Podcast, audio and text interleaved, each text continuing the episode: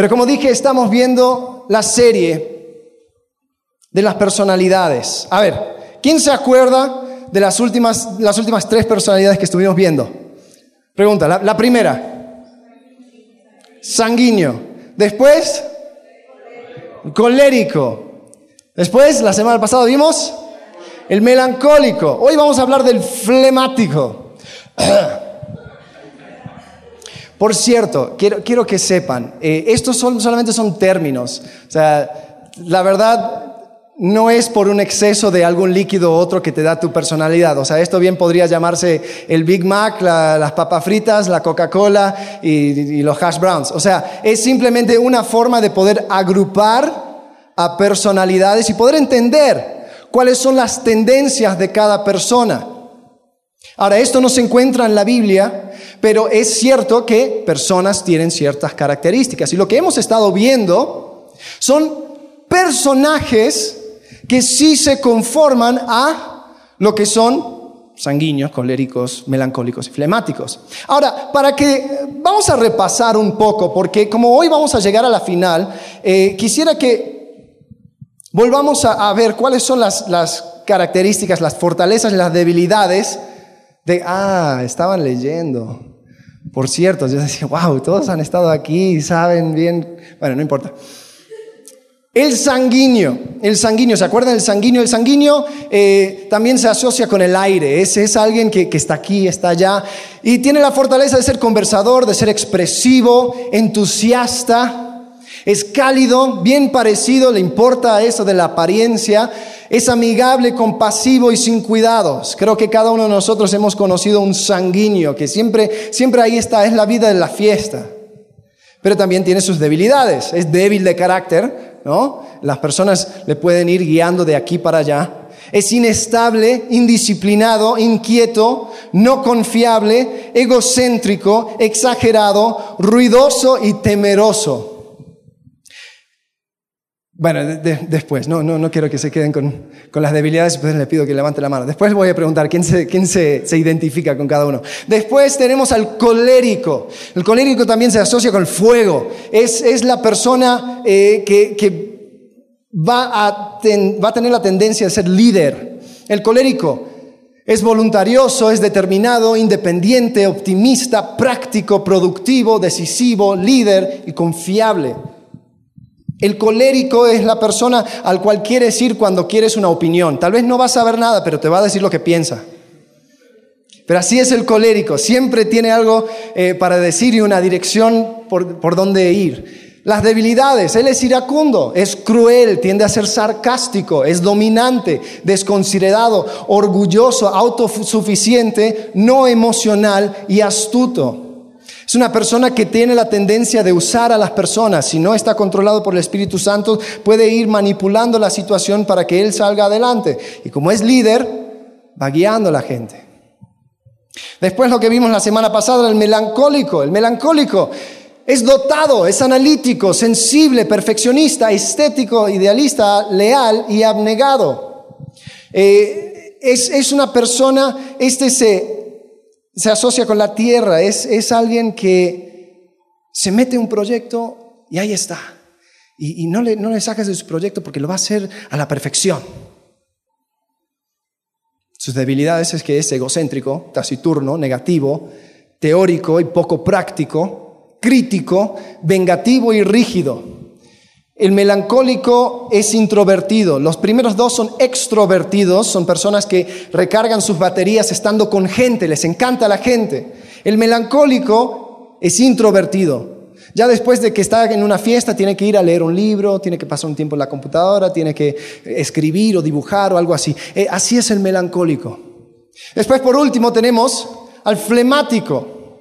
El flemático se asocia con el agua, el, flemático se, conforma, el flemático es de, buen humor, de buen carácter, es calmado y plácido, es tranquilo, confiable, objetivo, diplomático, eficaz y organizado, práctico y humorista. Sus debilidades es que es sin motivación, es lento, es egoísta, autoprotector, indeciso, cobarde y ansioso. Ok, a ver, pregunto. ¿Quién de ustedes se identifican más con el sanguíneo? Que levanten la mano. Ok, tenemos tres sanguíneos en esta iglesia. Cuatro. A ver, con el, con el colérico. ¿Quién dice yo? El colérico. Yo soy colérico. Ok. Ah, yo vi eso. Tú eres la colérica. Anda levantando la mano de su esposa. ok. Eh, melancólico. ¿Quién es melancólico? Muy bien, melancólico. Flemático. Flemático. Yo también. Yo, yo descubrí, después de un autoanálisis profundo, de que soy un flemático sobre todas las cosas. Eh, voy a describir un poco el flemático. El flemático, la vida para el flemático resulta una experiencia feliz, durante la cual procura no verse envuelto en los problemas de los demás. El flemático es tan tranquilo que muy pocas veces se irrita. No importa cuáles sean las circunstancias, ejerce un severo control sobre sus emociones. El flemático puede estar tranquilito, no pasa nada. Pero debajo también, tal vez tiene sus emociones, pero no permite que llegue hasta arriba. Dice, bajo su personalidad serena, reticente, algo tímida, se esconde una verdadera constelación de capacidades. Siente con más intensidad las emociones de lo que aparece a simple vista y tiene la aptitud de apreciar las artes y las cosas hermosas de la vida. Al flemático no le faltan amigos porque disfruta de la compañía de las personas y posee un buen sentido de humor. El flemático es la persona que se puede sentar en un café, puede tomar un espresso, puede ir viendo y apreciando. Después si llegan unas personas y dicen, oye, vamos a ir para acá, vamos a ir para allá. Bueno, listo, vamos. Y no se preocupa. Es la persona que, siempre tiene un chiste, siempre eh, eh, puede, puede comunicarse con las demás personas. Pero ¿cuál es el problema? Como es tan tranquilo, tiende a ser un poco vago. Dice aquí, procura ser un espectador en la vida y trata de no verse envuelto o comprometido en las actividades de los demás. Sin embargo, cuando las circunstancias requiere que se ponga en una posición de liderazgo, ejerce o lo ejerce de manera exitosa.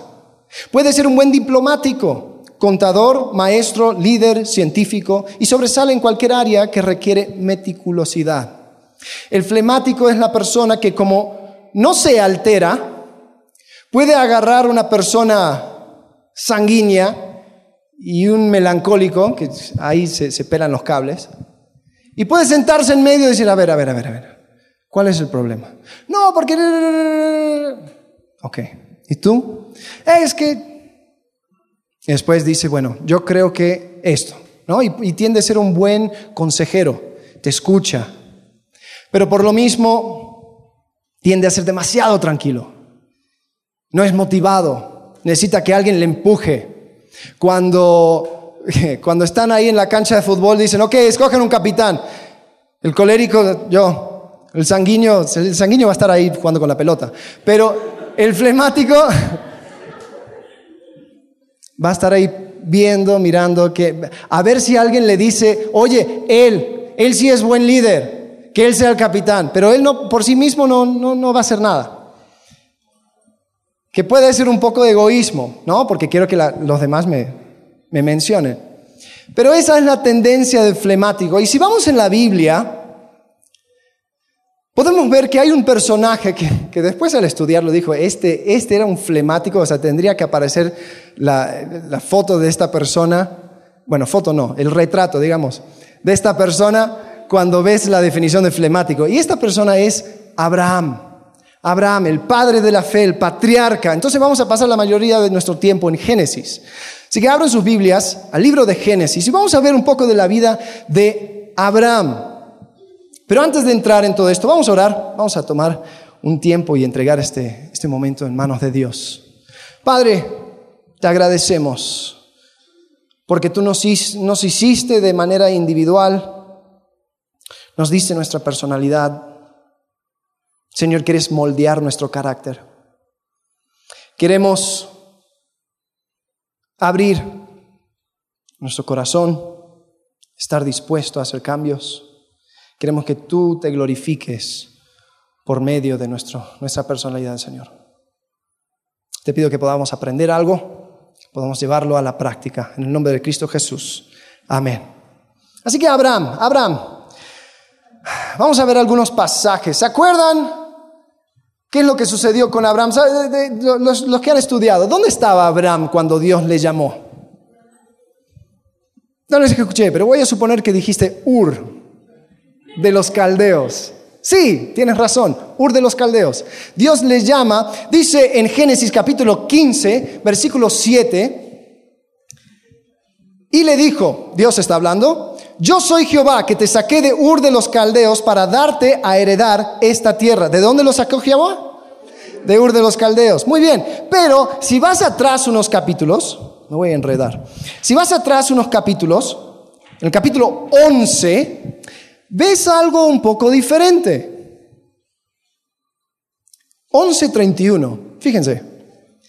Y tomó Taré, es el papá de Abraham, a Abraham su hijo, y a Lot de Arán, hijo de su hijo, y a Saraí, su nuera, mujer de Abraham su hijo, y salió con ellos de Ur de los Caldeos para ir a la tierra de Canaán y vinieron hasta Arán y se quedaron allí. Ahora, dos cosas. Primero, ¿quién fue llamado de Ur de los Caldeos?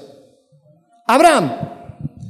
Ahora, yo supongo, voy a tomar un poco de licencia poética aquí, voy a suponer de que Abraham escucha la voz de Dios, hey, sal de Ur, vete a Canaán. Y habló con su papá, papá, pues Dios me dijo que vaya a Canaán. Ah, ok, vamos. Y tal vez era el colérico de la familia, dice, vamos, y, vamos a traer a Lot y vamos a traer a tu esposa y vamos todos juntos. Y en el capítulo 11 parece que cambió la historia, como que Taré está guiando la cosa. Y ni siquiera llegaron a, a Canaán. ¿Dónde quedaron? En Arán. Entonces, fueron hasta mitad del camino como que ahí se le acabó la gasolina al papá. Y Abraham, como era tan flemático, pues dijo, bueno, aquí me quedo. Hasta que muere su papá, ahí Dios le vuelve a llamar la atención y dice, Abraham, a Canaán. Pero aquí vemos que Abraham era un poco lento. A Abraham le costaba. Abraham era un poco temeroso. Cuando él llega,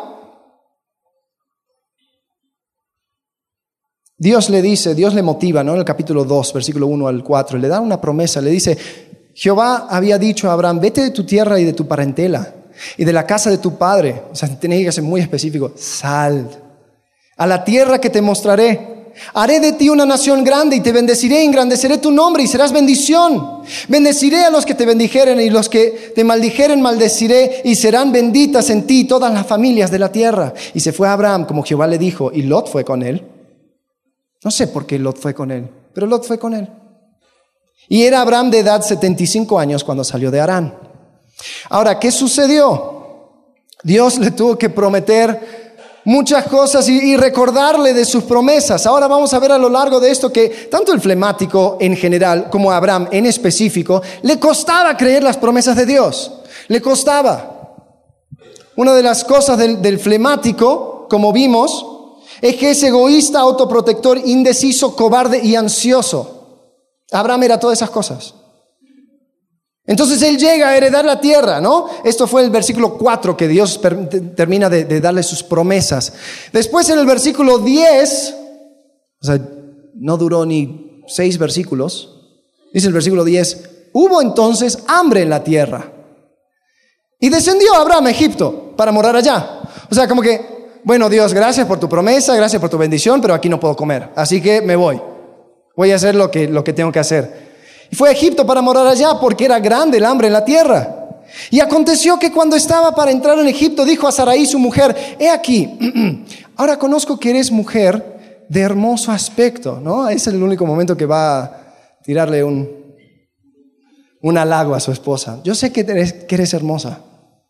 Eh, y cuando te vean los egipcios, dirán, su mujer es, y me matarán a mí, y a ti te reservarán la vida. Ahora pues, di que eres mi hermana, para que me vaya bien por causa tuya y viva mi alma por causa de ti. ¿Qué característica tiene el flemático? Es temeroso. Como es tan observador, se para atrás y dice, mm, no, a ver, A, B, C, D, mm, me parece que yo no quiero problemas. Esa es la frase, el frase lema del flemático. Yo no quiero problemas. Entonces va a hacer todo lo que puede para no tener problemas. dejar a su esposa a otra persona, pues, ok, eso va a ser menos problemas que, yo tener que pelear y, luchar por mi esposa y quizás defenderme de un egipcio. No, no, no quiero problemas. Y lo chistoso es que eso no es la única, persona, no es la única eh, vez que pasó. Si nos adelantamos unos capítulos al capítulo 20, versículos 1 y 2, dice así, después de muchas cosas que sucedieron, él vuelve a cometer el mismo error. Dice, de allí partió Abraham a la tierra Negev y acampó entre Cades y Shur y habitó como forastero en Gerar. Y dijo a Abraham de Sara, su mujer, es mi hermana. Y Abimelech, rey de Gerar, envió y tomó a Sara. Entonces digo, ah, ¿es tu hermana? Bueno, perfecto, cuñado. Entonces, o sea, él no tenía la culpa. Pero después Dios se lo revela, se lo revela al rey. Dice, hey, cuidado, no la toques, es esposa de Abraham. En el versículo 10 dice, dijo también Abimelech a Abraham, ¿qué pensabas? ¿Por qué hiciste eso? Y Abraham respondió, porque dije para mí, mí, ciertamente no hay temor de Dios en este lugar, y me matarán por causa de mi mujer, que era temeroso. No hay temor de Dios. Bueno, pero Dios se iba a encargar, ¿no? Él buscó la vuelta por su cuenta. Y a la verdad también es mi hermana, hija de mi padre, mas no hija de mi madre y la tomé por mujer. O sea, técnicamente sí era mi hermana. Así que no, no estaba mintiendo. Flemático. No quiero problemas. Voy a decir que es mi hermana. Este Abraham. Abraham no era confrontacional. ¿Se acuerdan la historia con Lot? ¿Qué pasó con Lot? A ver, los dos se habían enriquecido tiene mucho ganado. Y dice en el capítulo 13, dice que hubo contienda entre los pastores del ganado de Abraham y los pastores del ganado de Lot. Versículo 8 dice, entonces Abraham le dijo a Dios, Abraham le dijo a Lot, no haya ahora altercado entre nosotros dos, entre mis pastores y los tuyos, porque somos hermanos. No quiero problemas. Entonces, ¿qué estoy dispuesto a hacer, Lot? ¿Viste esa tierra que Dios me prometió a mí? Pues para que no, para que no tengamos problemas, escoge, ve donde quieras, habítalo, es tuyo. Yo voy a ir en la otra dirección. Algunos ven esto como, como algo bueno de Abraham. Y tal vez podrías hacer un argumento que, wow, que, misericordioso y compasivo era. Sí, puede ser. Ahora, yo creo que él estaba tratando de evitar confrontación. Y tan poco creía en las promesas de Dios que no estaba dispuesto a pelear por ella. Él no decía, Lot, hey, mira, tú viniste conmigo, esto es una tierra que Dios me prometió a mi generación, si quieres te doy ese rinconcito, pero no quiero problemas, así que te encargas tú de no tener problemas conmigo. No, no, no. Él no era confrontacional.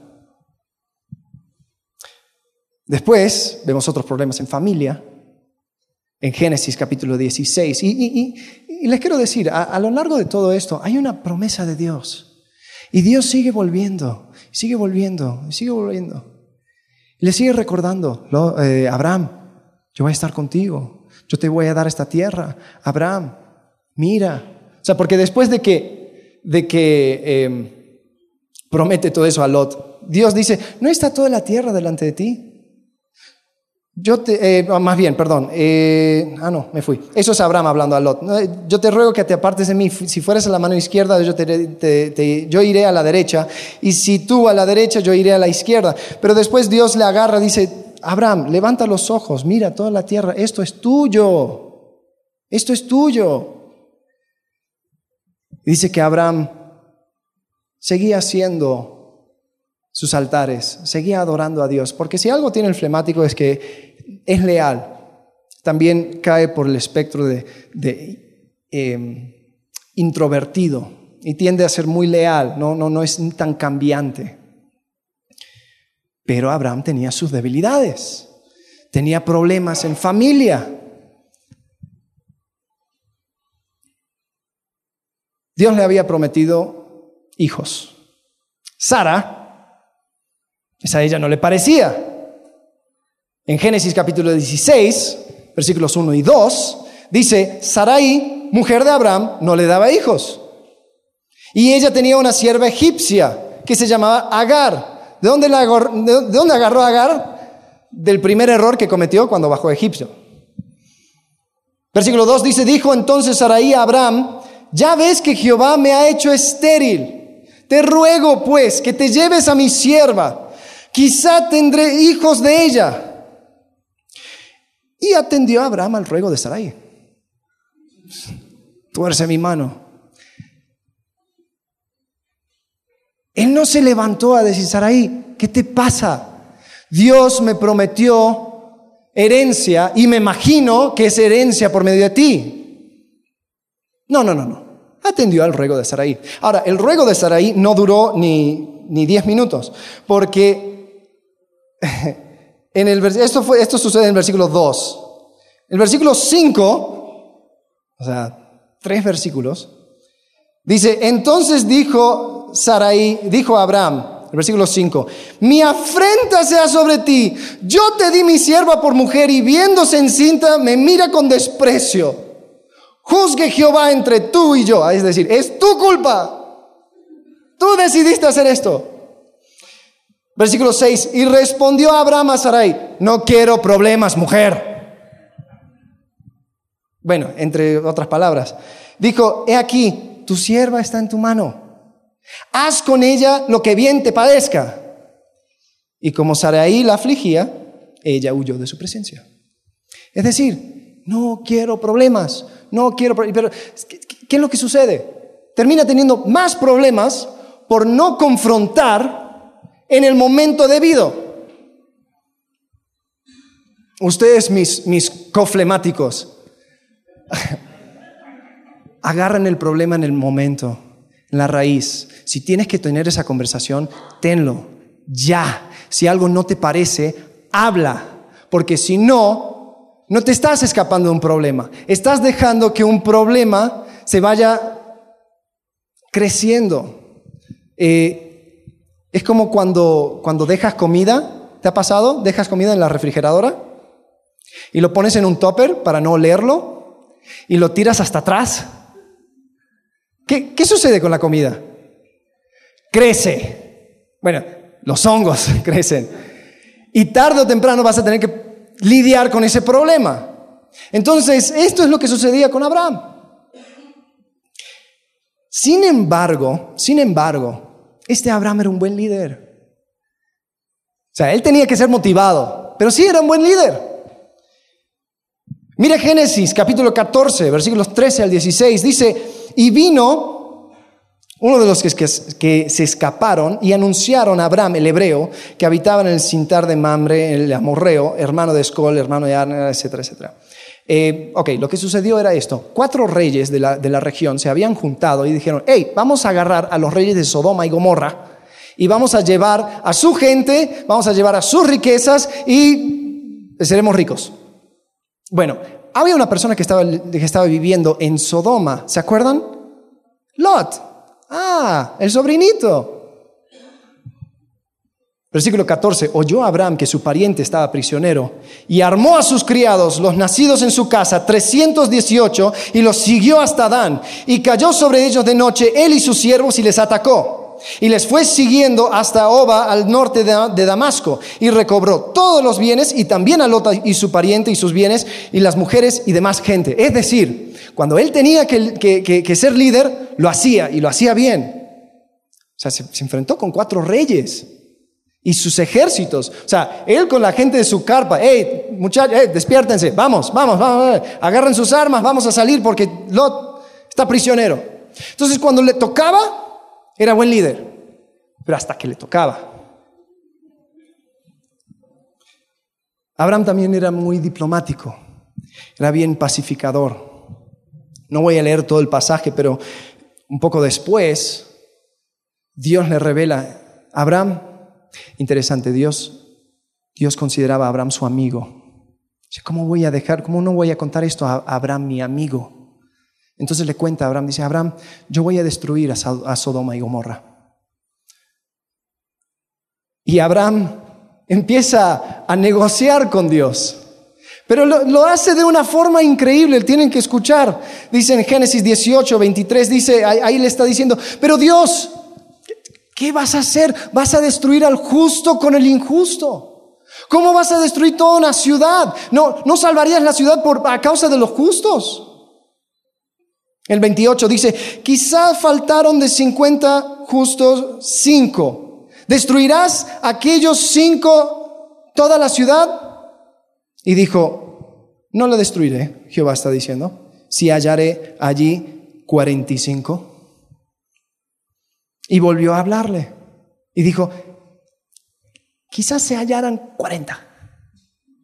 Y respondió, no lo haré por amor a los 40. Y dijo, no se enoje ahora mi Señor, si hablaré, quizás se hallaran ahí 30. Y respondió, no lo haré eh, si, si hallare allí treinta justos. Y dijo, he aquí ahora he emprendido a hablar a mi Señor, quizás se hallaran ahí veinte. Y siguió y siguió y siguió. Bueno, pues ni diez habían. Así que creo que ahí Abraham dijo, bueno, ya, listo, ya aquí perdí la, la negociación. Pero, pero él era tan dispuesto y tan diplomático. Él podía contender en, en, ese plano. Podía hablar y yo creo que eso es una característica del flemático, era, pacificador. Él no, no quería problemas ni siquiera con, su sobrino, que bien lo merecía. No, no, no, no, no. A ver si, si, hay, si hay diez justos.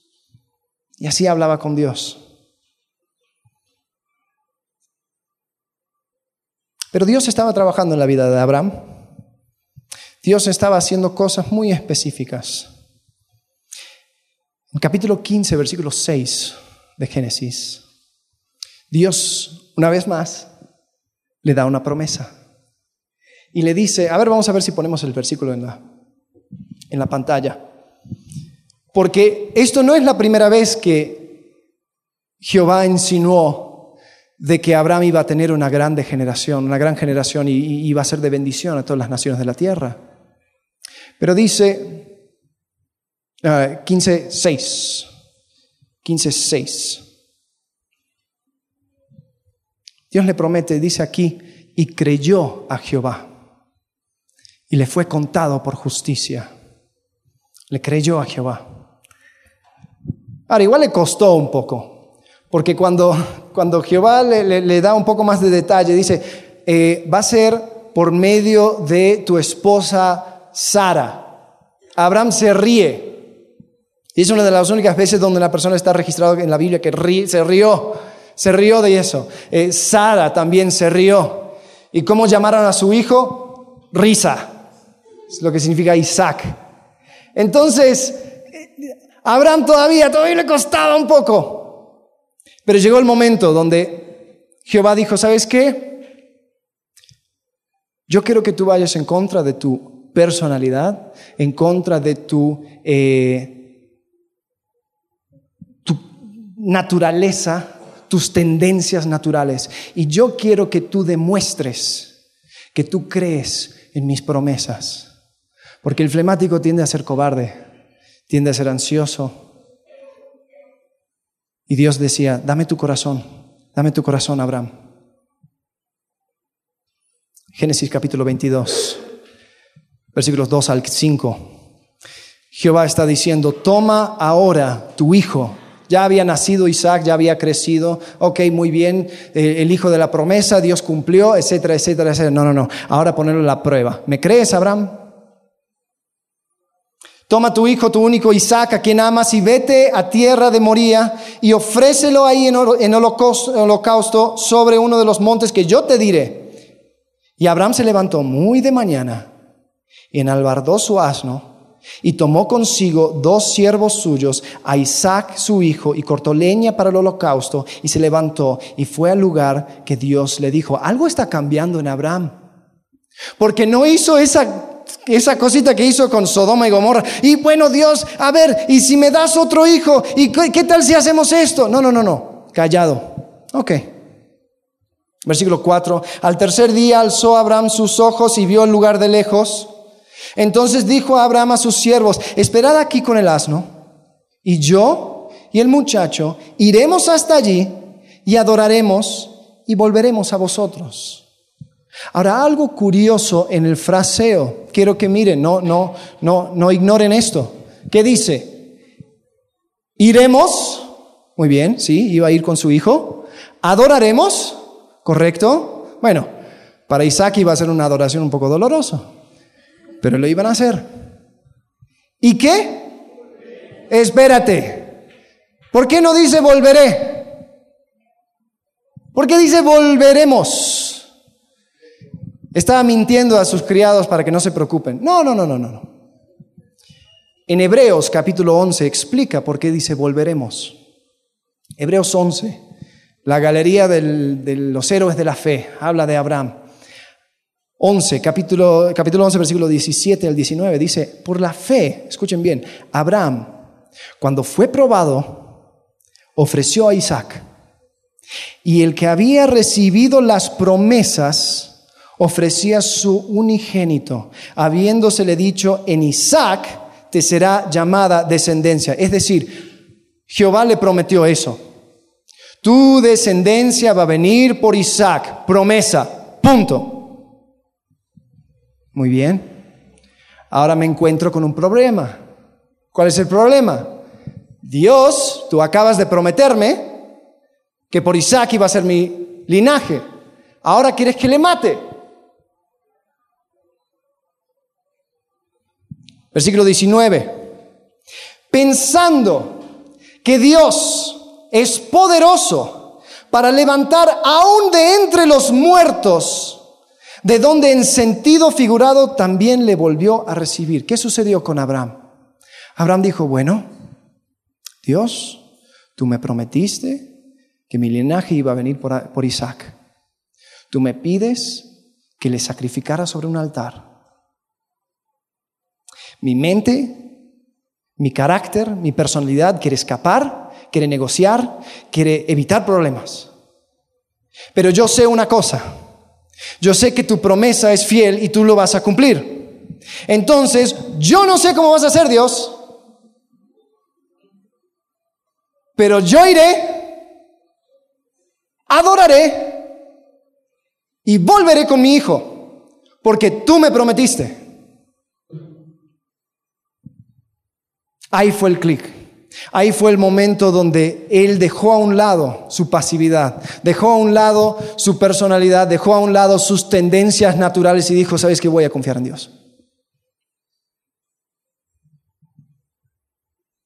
Y la vida de, Abraham es increíble, es increíble cómo él vivió, cometió un montón de errores, pero al final le confió a Dios, le creyó a Dios.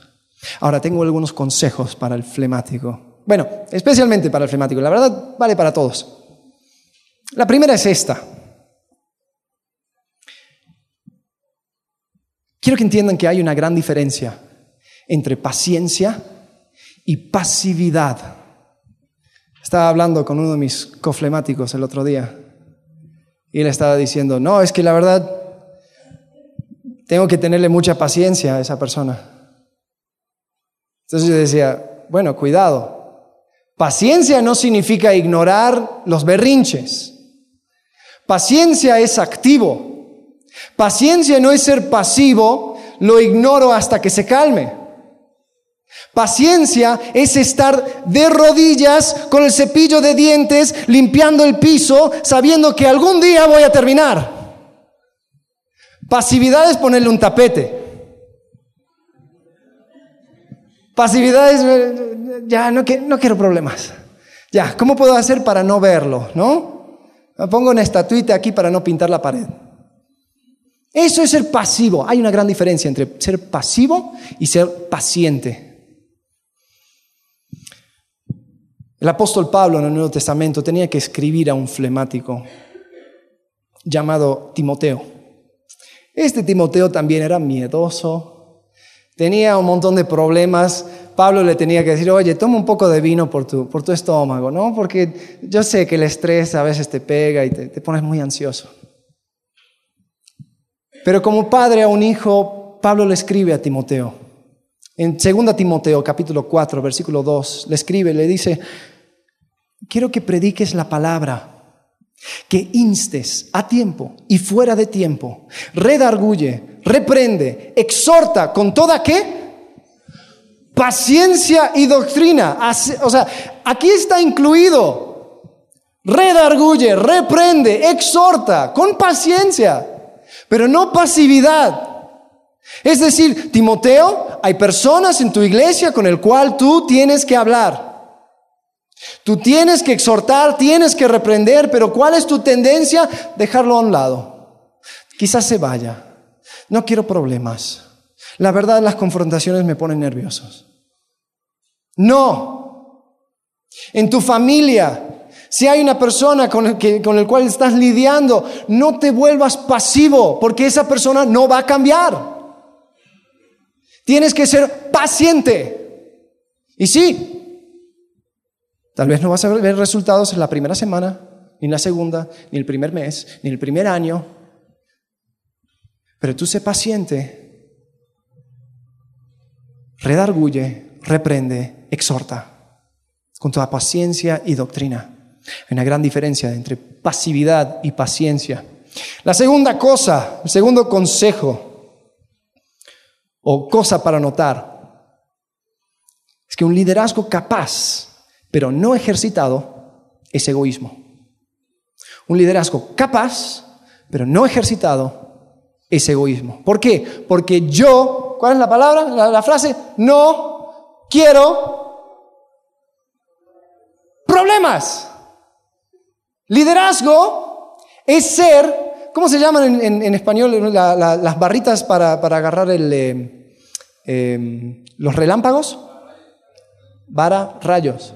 Qué prácticos son. Vararrayos.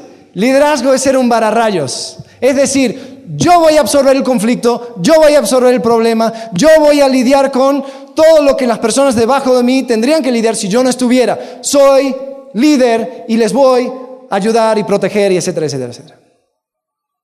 Un líder que no quiere problemas no es líder. Bueno, más bien, un líder que no puede lidiar con problemas. Nadie quiere problemas en realidad. Pero un liderazgo capaz, pero no ejercitado, es egoísmo. Es egoísmo. La más fácil es decir, pero no me dan un puesto.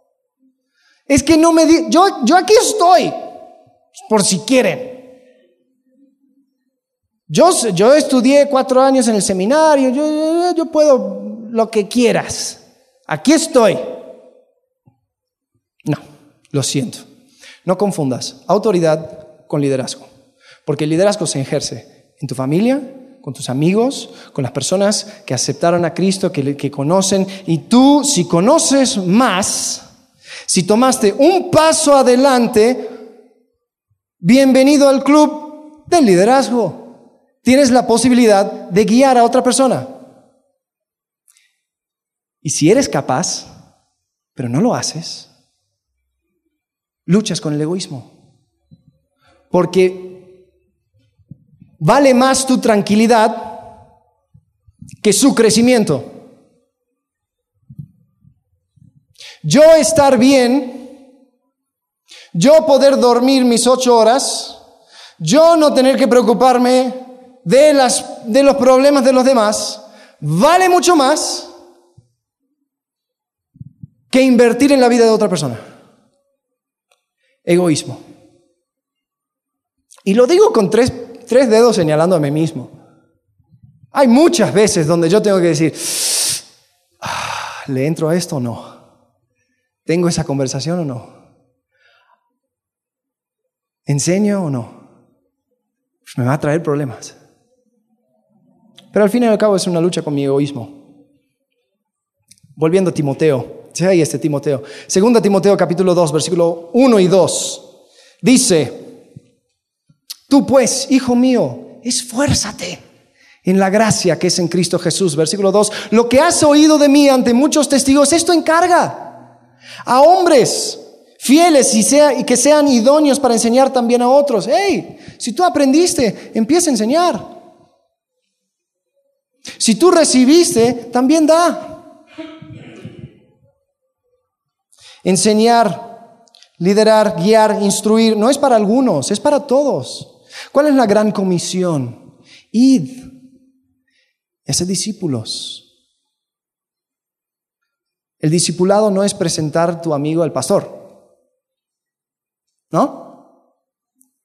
El discipulado es trabajar en la vida de la persona, formar a Cristo en esa persona.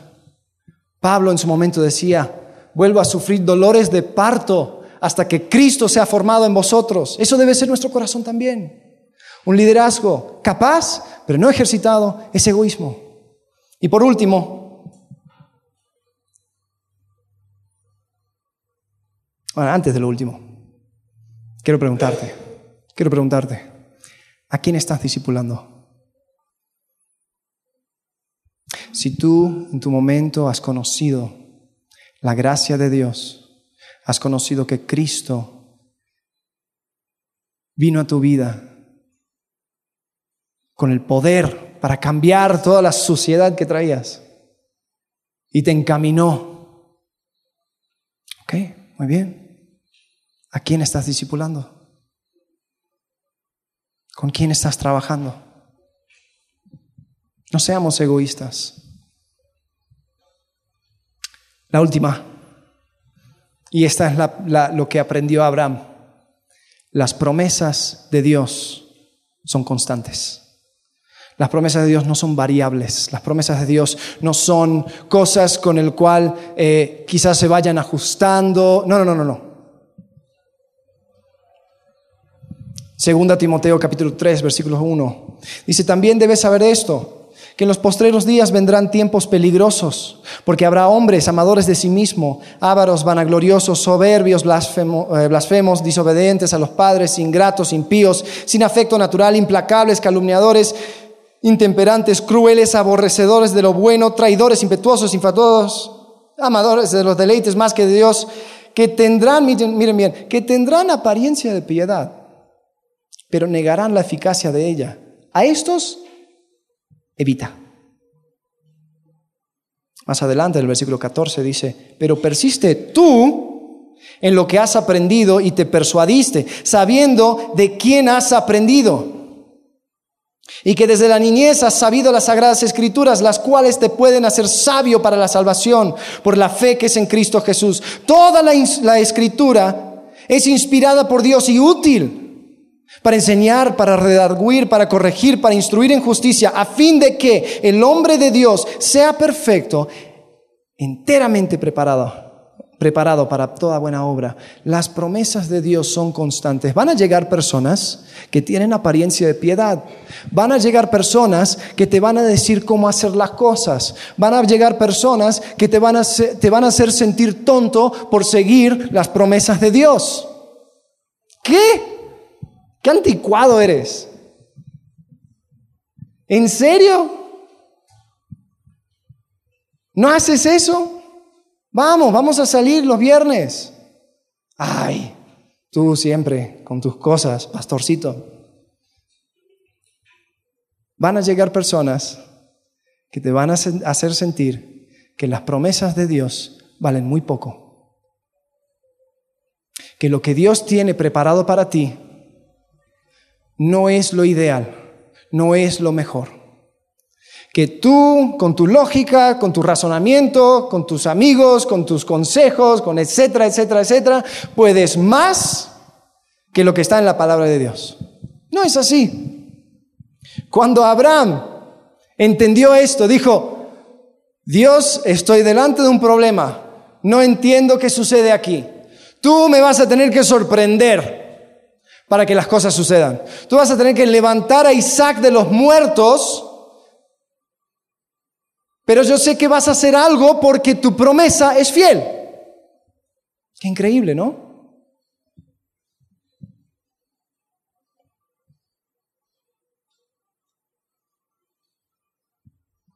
Si tú eres flemático o si tienes estas tendencias de no confiar, de ser observador, de no involucrarte, quiero que te desafíes a empezar a discipular, a empezar a trabajar en la vida de otra persona, a empezar a creer en las promesas de Dios, aunque cueste, de empezar a vivir de una manera paciente, pero no pasivo. Ahora, ya terminando con esta serie, existe esta pregunta, ¿por qué, ¿por qué nos echamos cuatro semanas para hablar de temperamentos basado en un griego que vivió hace 1500 años? Para simplemente decirme lo que ya sé. Soy iracundo. Ajá, ¿y? ¿Por qué, ¿Por qué gastamos el tiempo hablando de esto? ¿Sabes? No es para encajar a la gente. No es para etiquetar a cada uno. Ah, tú eres un melancólico colérico, tú eres un flemático sanguíneo, tú eres un... ¿No? No, no, no, no, no, no. No es para eso. Es para entenderte a ti mismo, para entender cuáles son tus tendencias naturales para que tú puedas fortalecer aquellas cosas que te falten y también ayudar a aquellos que también tienen ciertas tendencias naturales. Porque al fin y al cabo somos un cuerpo. Al fin y al cabo somos, estamos juntos en esto. Y nos necesitamos. Yo tal vez flemático necesito a alguien colérico para darme ese fuego debajo de mí para, ya, ok, andar a correr. Es como una empresa, ¿no? Si el melancólico está armando el, el producto, el colérico está mirando el negocio, el sanguíneo está vendiendo y el flemático está ahí mantiene la paz entre todos. Para que no se queme todo. Eh, nos necesitamos. Y no puedo llegar a un punto de espiritualizar mis fortalezas, hacer de o, o dejar a un lado mis debilidades y señalar a los demás porque tienen algunas ciertas tendencias que yo no tengo. ¿Sabes? Hay una canción de un, grupo que se llama eh, Casting Crowns y ellos tienen una canción que se llama Ciudad sobre el Monte. Y lo traduje, lo voy a leer, no lo voy a cantar, lo voy a leer para que ustedes puedan escuchar las letras, porque creo que, creo que describe esto perfectamente. Dice así, ¿escuchaste de la ciudad sobre el monte? Dijo un anciano al otro, que una vez brilló y estaría aún brillando pero comenzaron a dividirse. ¿Ves? Los poetas pensaron que los bailarines eran superficiales, los soldados pensaron que los poetas eran débiles, y los ancianos vieron, que, vieron a los jóvenes como necios, y los ricos nunca, estuvieron, nunca escucharon hablar a los pobres. Y uno por uno se fueron, decididos a dejarlo todo atrás. Y la luz empezó a desvanecerse en la ciudad sobre el monte. Cada uno pensaba que tenían la razón, pero eran diferentes por diseño. En vez de estar firmes juntos, permitieron que sus diferencias le dividieran. Pero fue el ritmo de los bailarines que daba vida a los poetas. Fue el espíritu de los poetas que daba a los soldados fuerza para pelear. Fue el fuego de los jóvenes, fue la sabiduría de los ancianos, fue la historia del pobre que necesitaba ser contada. Pero uno por uno nos vamos, decididos a dejarlo todo atrás y la luz empieza a desvanecerse en la ciudad sobre el monte. ¿Ves? Cuando yo enaltezco mis tendencias, mi temperamento, mi estilo de hacer las cosas y desprecio al otro, estoy dejando a un lado a otra persona que quizás me podría ayudar a mí. Y uno por uno empezamos a dividirnos. Tendemos a criticarnos mucho. Desprecian, desprecian al introvertido por no ser más sociable, critican a los extrovertidos por ser tan cambiantes. Sabes, debemos vernos en esos términos de fortalezas, de debilidades. Y pensamos que si uno es muy rígido, entonces es legalista, ¿no?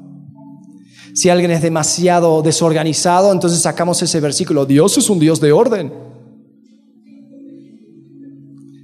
Al sanguíneo le llamamos emocional. Y al melancólico decimos, pues no deja fluir el espíritu. El colérico acusa al flemático de vago, de distante. El flemático concluye que el, el colérico es un metiche intenso. ¿Y qué terminamos haciendo? Terminamos diciendo, ¿sabes qué? Yo estoy bien, tú estás mal. Mi forma de hacer las cosas son las correctas. Tú estás equivocado, tú cambia. Pero somos diferentes por diseño. Y sabes, así como el maestro arquero que va armando sus flechas a mano, sabe cada nudo, sabe cada curva que tiene la flecha. Entonces al momento de dispararlo, él puede, él puede hacer los ajustes necesarios para que llegue a su meta. Dios te ha hecho único. Dios te ha dado ciertas capacidades que Él quiere que tú la ejercitas, que lo, ejercites más bien en la iglesia. Pero si no estamos dispuestos, primero, a someter nuestro carácter a Dios y permitir que Él use nuestra personalidad, no vamos a poder. Solamente vamos a resaltar lo peor de nosotros.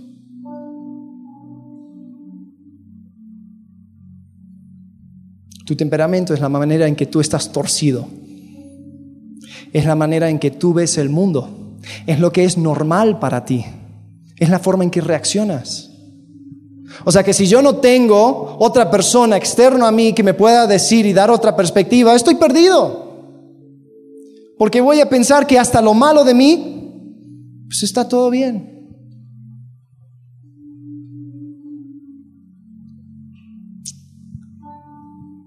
¿Qué temperamento tienes tú? ¿Cuáles son esas características que tú tienes? ¿Cuál, ¿Cómo puedes usar esas fortalezas para glorificar a Dios? Tal vez te das cuenta que tiendes a ser muy sociable, se te hace fácil hablar a la gente. Bueno, háblales de Cristo. Si eres muy perfeccionista, bueno, hay mucho para hacer. Pon todo a los pies de Cristo. Tus talentos, tus habilidades, tus dones. ¿Cuáles son las cosas que tienes que ir ajustando de tu carácter?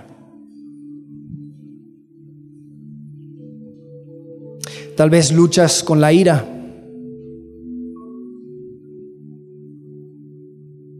Te das cuenta que terminas cometiendo muchos errores a causa de tu carácter iracundo. Tal vez luchas con el temor y pierdes oportunidades por el temor.